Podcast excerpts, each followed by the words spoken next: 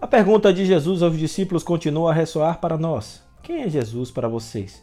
É pergunta que inquieta se não quisermos responder apenas com fórmulas aprendidas no catecismo ou com as mesmas palavras de Pedro, sem necessariamente alcançar todo o significado da mais bela profissão de fé. Tu és o Messias, o Filho do Deus vivo. Jesus faz a pergunta para cada um de nós e espera também uma resposta pessoal. Resposta que venha de fato da experiência pessoal com ele e que supere meros conceitos e fórmulas prontas.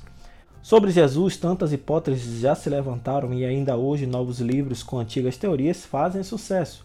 No extremo, querem fazer dele um guerrilheiro, no outro extremo, um líder religioso alienado dos problemas sociais de seu tempo.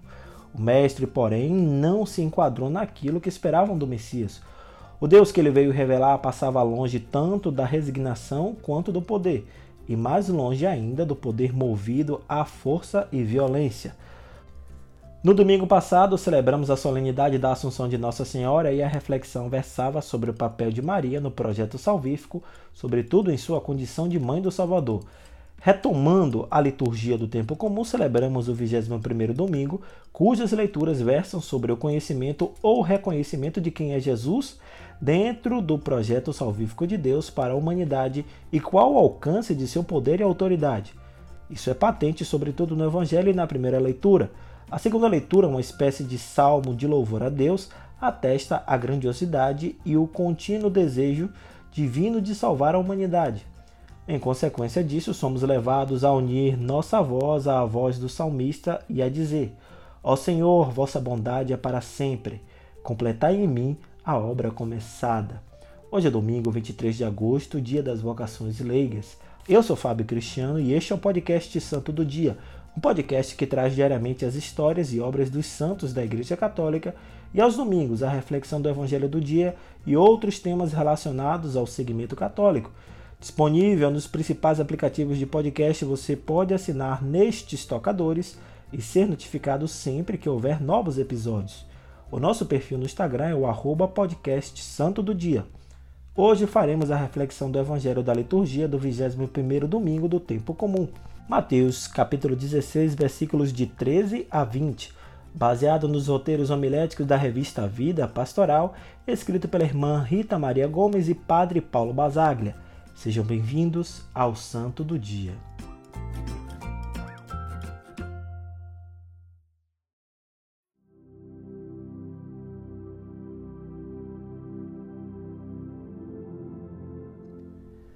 Leitura do Evangelho de Nosso Senhor Jesus Cristo segundo São Mateus.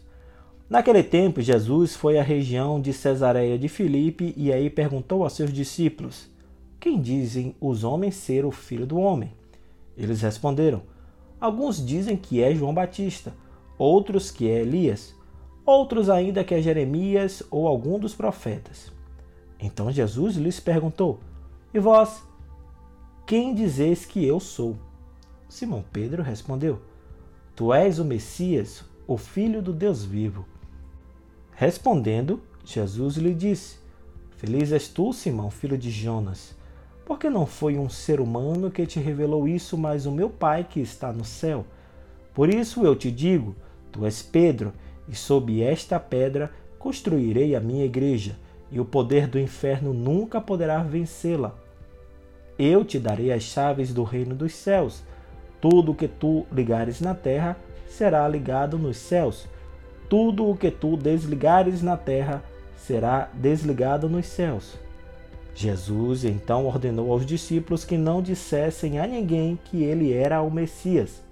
Palavra da salvação.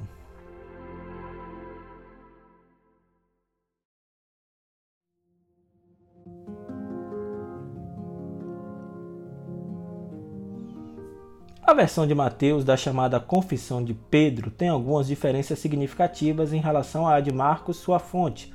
O lugar parece ser o mesmo, a região de Cesareia de Filipe, para onde tinha ido com seus discípulos.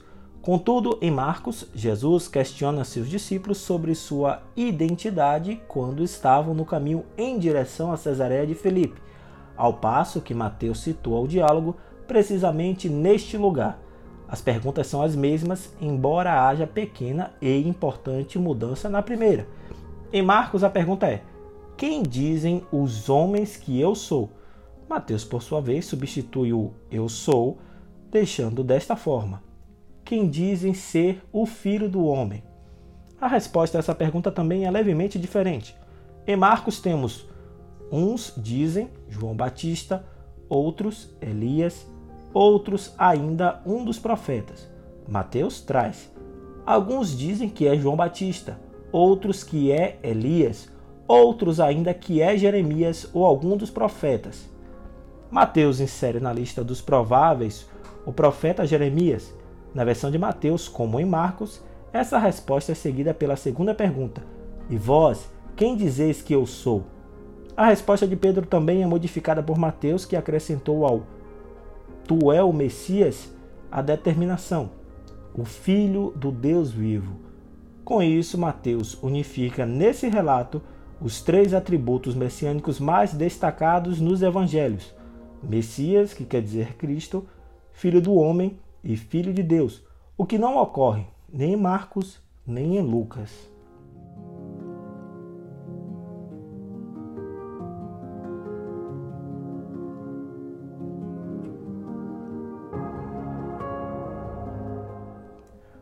Nos outros sinóticos, o relato termina aqui, com a advertência de que os discípulos nada falem sobre isso. Mateus acrescenta uma resposta de Jesus à afirmação de Pedro. Nessa resposta inclui um macarismo, uma bem-aventurança. Feliz é tu, Simão, filho de Jonas. A felicitação a Pedro é feita retomando a forma semítica do nome e a identificação do pai. Em seguida, é mencionada a razão para a felicitação. Porque não foi um ser humano que te revelou isso, mas o meu Pai que está no céu. Para Mateus, saber quem é Jesus só é algo possível se vem de Deus, porque é uma revelação de alguém que também é Deus. Por isso, é importante para Mateus juntar ao título de Messias os de Filho de Deus e de Filho do Homem. O título de Messias identifica a missão salvífica de Jesus, sua condição de enviado da parte de Deus os de filho de Deus e de filho do homem, sua condição divino-humana. Ironicamente, os títulos aqui indicam coisas diferentes do que parece à primeira vista.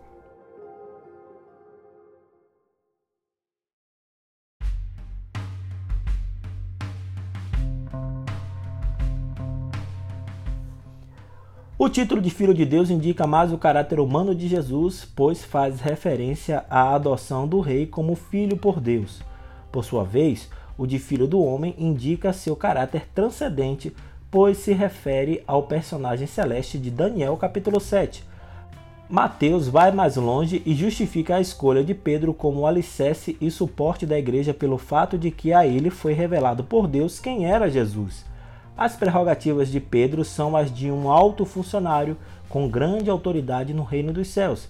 Assim, compreendemos por que anteriormente se falou tanto sobre o reino dos céus, o que era, os que fariam parte dele, seu grande valor, etc. Só depois de tudo isso, o texto de Mateus é arrematado como os demais, com advertência aos discípulos para que não digam a ninguém que Jesus era o Messias.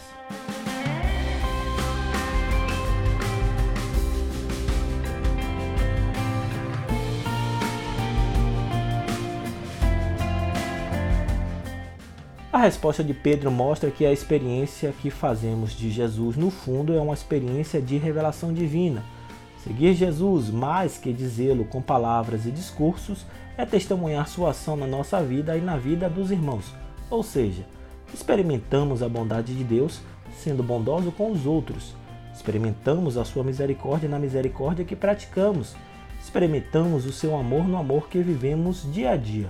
É assim que Deus se revela também em nossas fraquezas, porque ao final se trata sempre do dom de Deus e não do mero esforço pessoal nosso. Pedro expressou com palavras sua fé em Jesus. No entanto, para além das palavras, o que importou mesmo para Pedro e o que importa para nós é a atitude fundamental de confiança em Deus.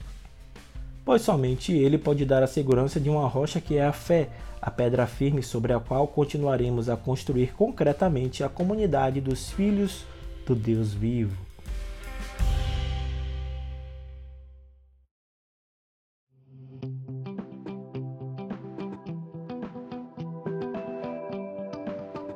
Muito obrigado por suas orações, pelo seu carinho e sua audiência. Se você gostou dessa reflexão, encaminhe, indique ou compartilhe com quem você acredita que gostaria de ouvir também. Desejo uma semana de paz, saúde, coragem e esperança. Até o nosso próximo encontro. Deus nos amou primeiro.